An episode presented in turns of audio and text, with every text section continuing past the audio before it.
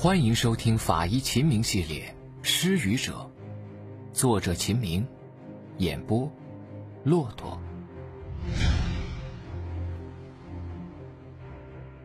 第十一集，第七案，大眼男孩。秦医生，我回过头，一张熟悉的面孔出现在了眼前。现在的我，面色苍白，双眼充满了血丝。一直号称大胆的我，也没想到会被吓成这个样子。事情已经过去二十分钟了，我的心脏跳速还在一百二十以上，双腿还是软弱无力。难道当法医的人，都要面对这种不可能发生的诡异事情吗？对面的那个女人看出我不正常，她关心的问道：“你，你没事吧？”“哦，哦，哦，没没没事。”“呃，咱们是不是在哪见过呀？”女人看上去似曾相识，可是我还没有从惊吓之中缓过神来，一时半会儿想不起究竟是在哪儿见过她。你不记得我了吗？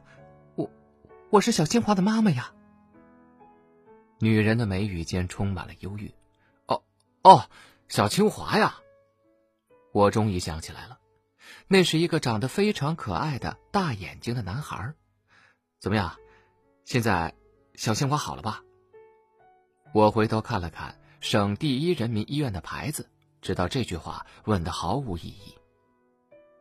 果真如此，我的话音刚落，对面的女人眼眶就已经潮湿了。他说：“那次手术以后，没过两年，小清华的病就又复发了。没办法，只好来这个全省最好的医院治。但是医生说，希望渺茫。”这个女人三十多岁，面容姣好，不像是已经有一个六岁孩子的妈妈。但是从她朴素的衣着可以看出，她现在的生活过得并不轻松。小清华是我大学毕业实习期间记忆最为深刻的一个孩子。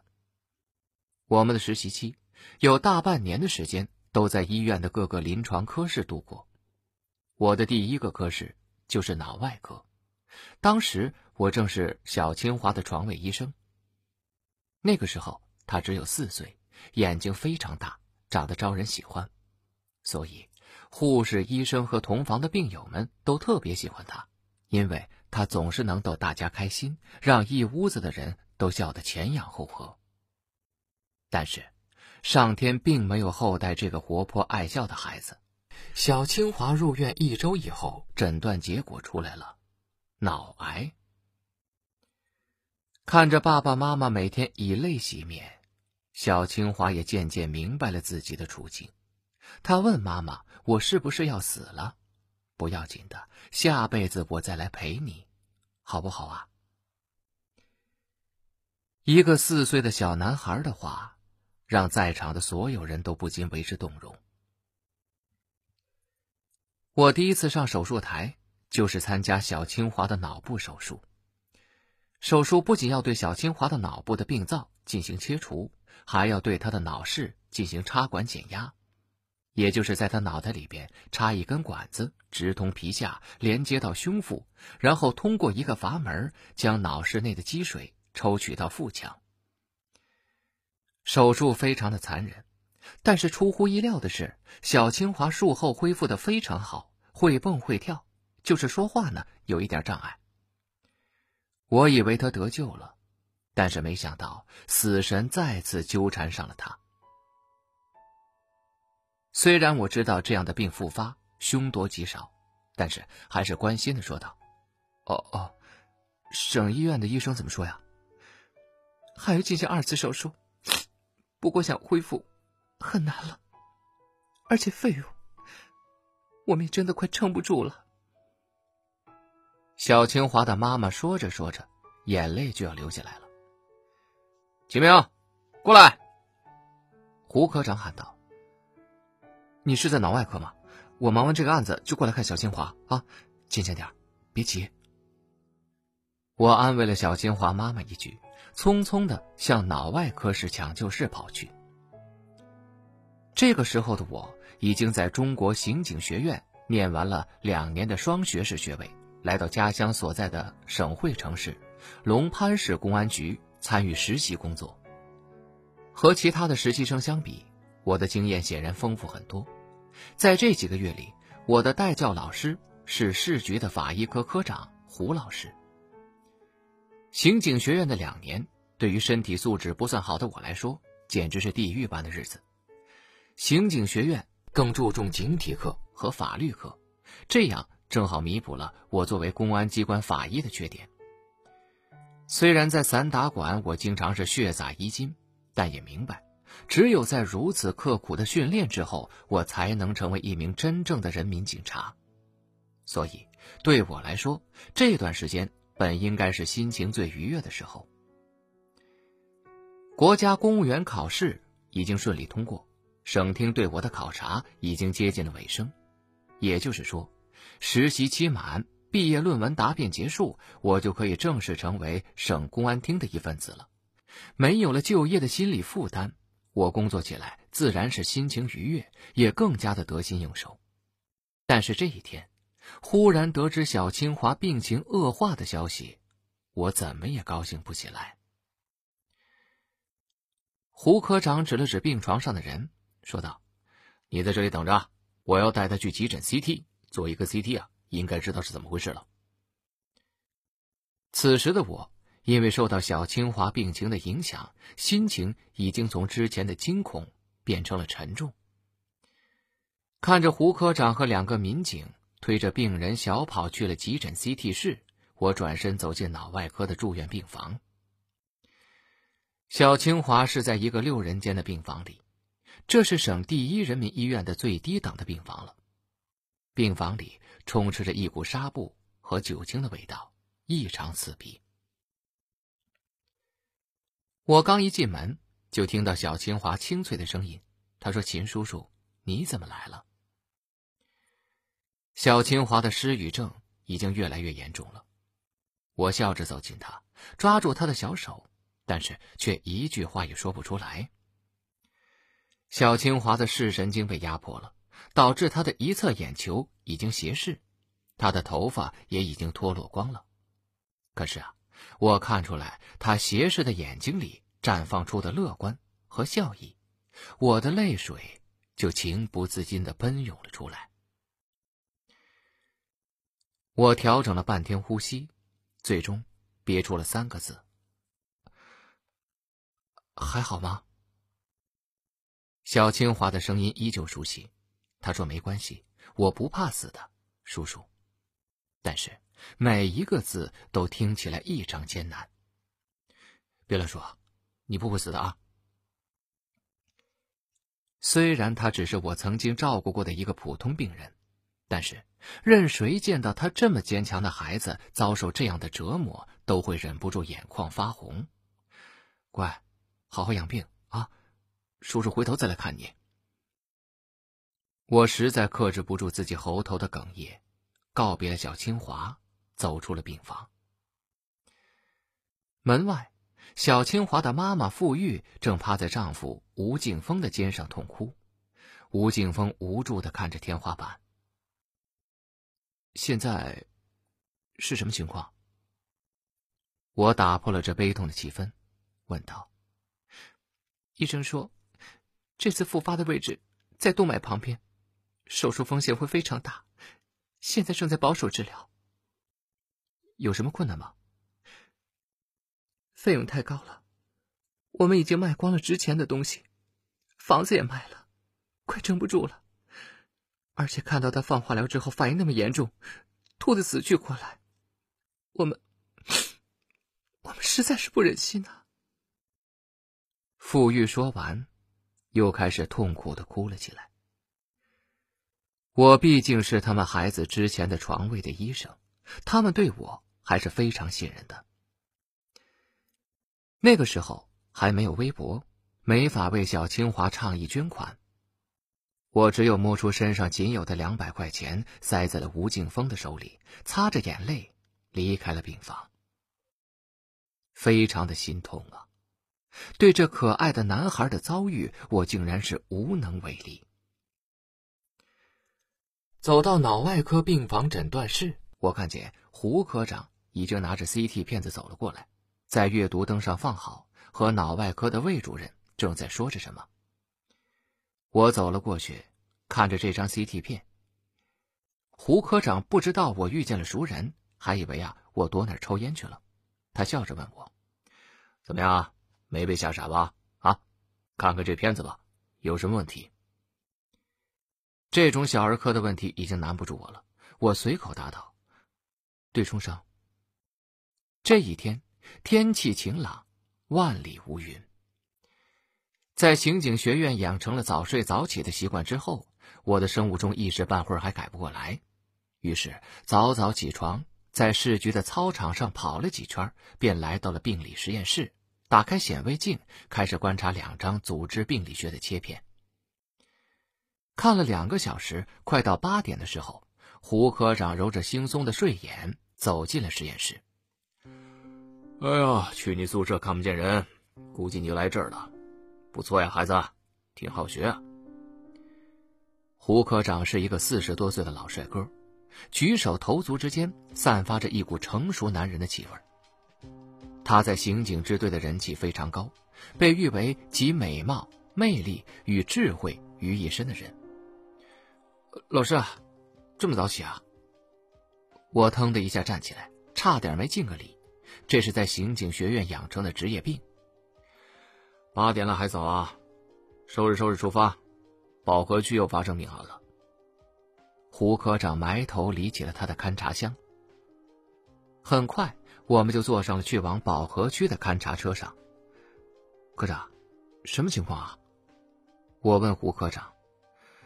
一个孤寡老人，平时靠修鞋为生，在城郊结合部买了一个门面，两层小楼，一楼门面，卷闸门，二楼是住的地方。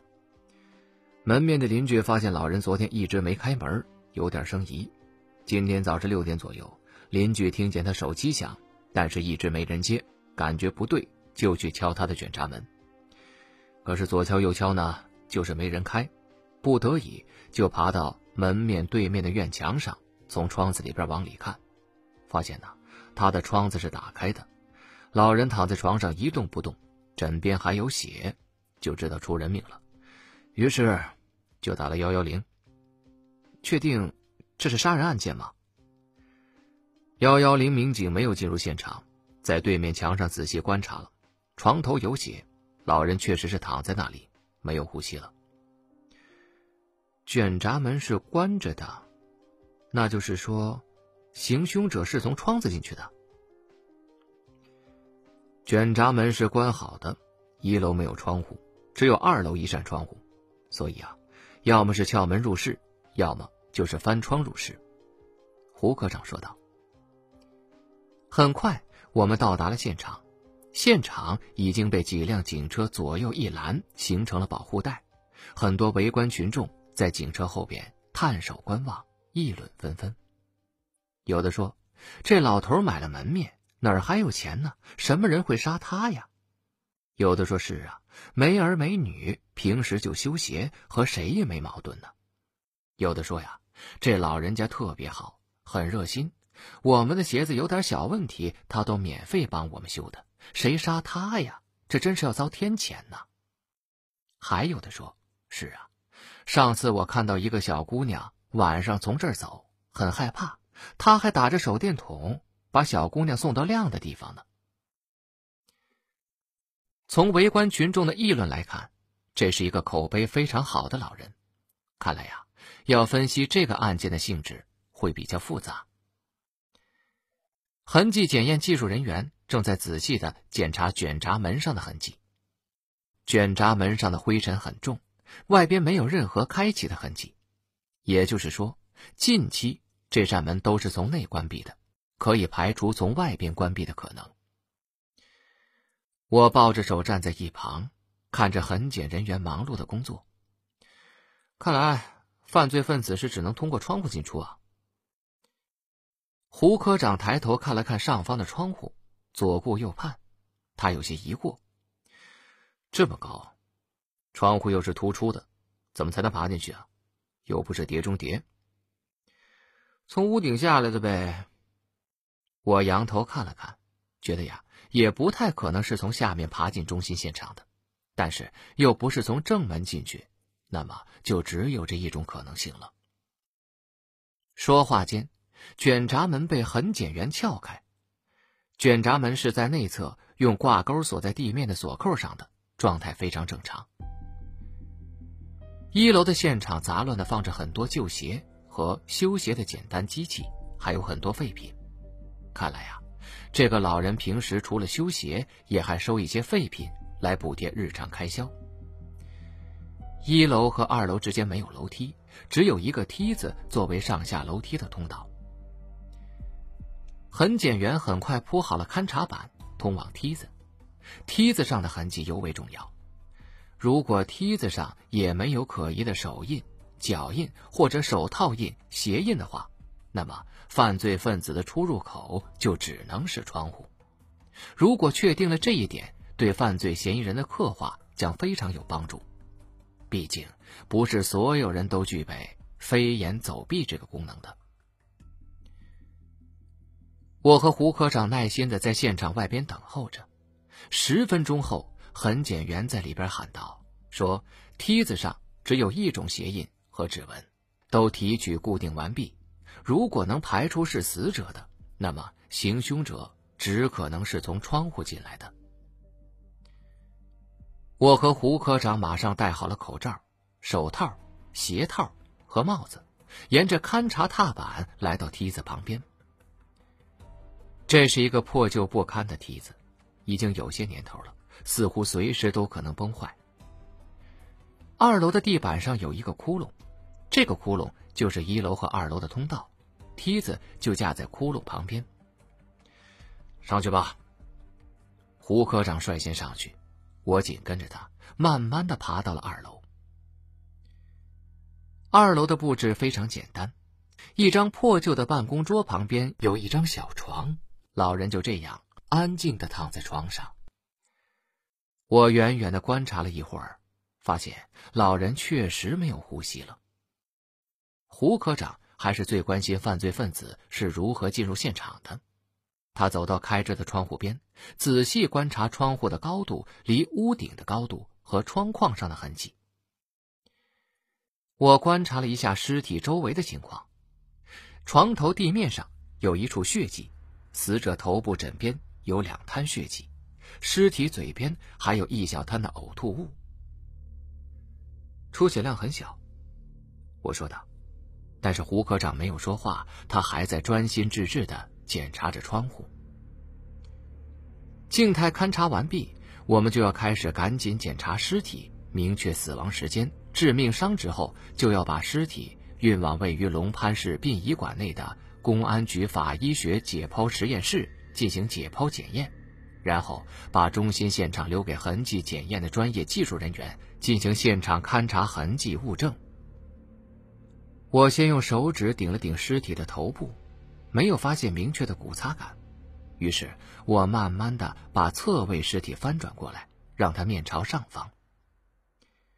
尸体双眼紧闭，按照惯例的话，要先检查眼睑结膜的情况以及角膜、瞳孔的情况。